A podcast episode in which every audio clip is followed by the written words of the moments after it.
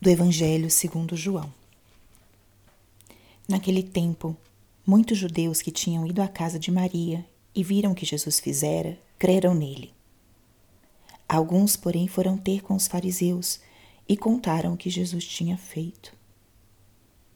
Então os sumos sacerdotes e os fariseus reuniram o conselho e disseram: O que faremos? Esse homem realiza muitos sinais. Se deixarmos que ele continue assim, Todos vão acreditar nele e virão os romanos e destruirão o nosso lugar santo e a nossa nação. Um deles, chamado Caifás, sumo sacerdote, em função daquele ano, disse: Vós não entendeis nada. Não percebeis que é melhor que um só morra pelo povo do que perecer a nação inteira? Caifás não falou isso por si mesmo Sendo sumo sacerdote em função naquele ano, profetizou que Jesus iria morrer pela nação. E não só pela nação, mas também para reunir os filhos judeus dispersos. A partir desse dia, as autoridades judaicas tomaram a decisão de matar Jesus. Por isso, Jesus não andava mais em público no meio dos judeus. Retirou-se para uma região perto do deserto, para a cidade chamada Efraim. Ali permaneceu com seus discípulos. A Páscoa dos judeus estava próxima. Muita gente do campo tinha subido a Jerusalém para se purificar antes da Páscoa. Procuravam Jesus e, ao reunirem-se no templo, comentavam entre si: O que vos parece? Será que ele não vem para a festa? Palavra da salvação. Espírito Santo, alma da minha alma, ilumina minha mente, abre meu coração com teu amor para que eu possa acolher a palavra de hoje e fazer dela vida na minha vida. Estamos hoje no sábado da quinta semana da quaresma. A palavra de hoje, bem como a liturgia de todo esse último período quaresmal, vai nos introduzindo, quase que nos colocando no tempo é, em que Jesus se aproximava da sua paixão.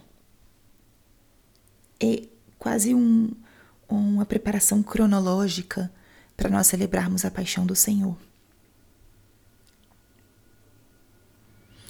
O trecho do Evangelho de hoje mostra o momento em que os chefes dos judeus decidem matar Jesus.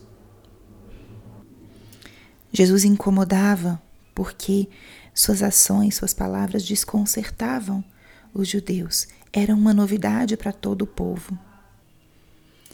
E observemos como o grande motivo de, dessa decisão é o medo. Os chefes dos judeus se sentiam ameaçados.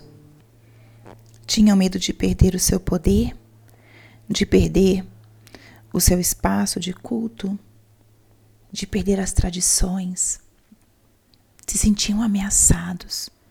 E como isso acontece muitas vezes quando nós estamos num contexto onde enfrentamos uma novidade. Alguém que chega novo num ambiente de trabalho, num contexto familiar, em, num contexto de social, de amizade, quando recebemos alguém novo, podemos experimentar o medo de perder o nosso espaço, de perder a nossa autoridade, ou o medo de que alguém seja melhor do que nós naquilo que nós fazemos. Esse é um sentimento muito humano. Mas é um sentimento que nós precisamos aprender a orientar e a purificar. Porque cada um de nós é um dom. Cada um de nós tem algo para dar e para oferecer. E nós não somos melhores nem piores porque tem alguém pior que nós ao nosso lado ou melhor que nós ao nosso lado.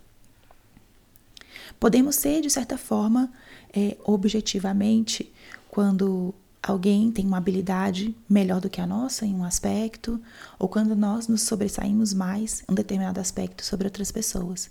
Mas isso nunca muda o nosso valor pessoal. O valor que nós temos como pessoas, ele vem simplesmente do fato da nossa existência, do fato de nós sermos queridos e amados por Deus, de nós sermos únicos e irrepetíveis. Ninguém nunca vai ser como nós.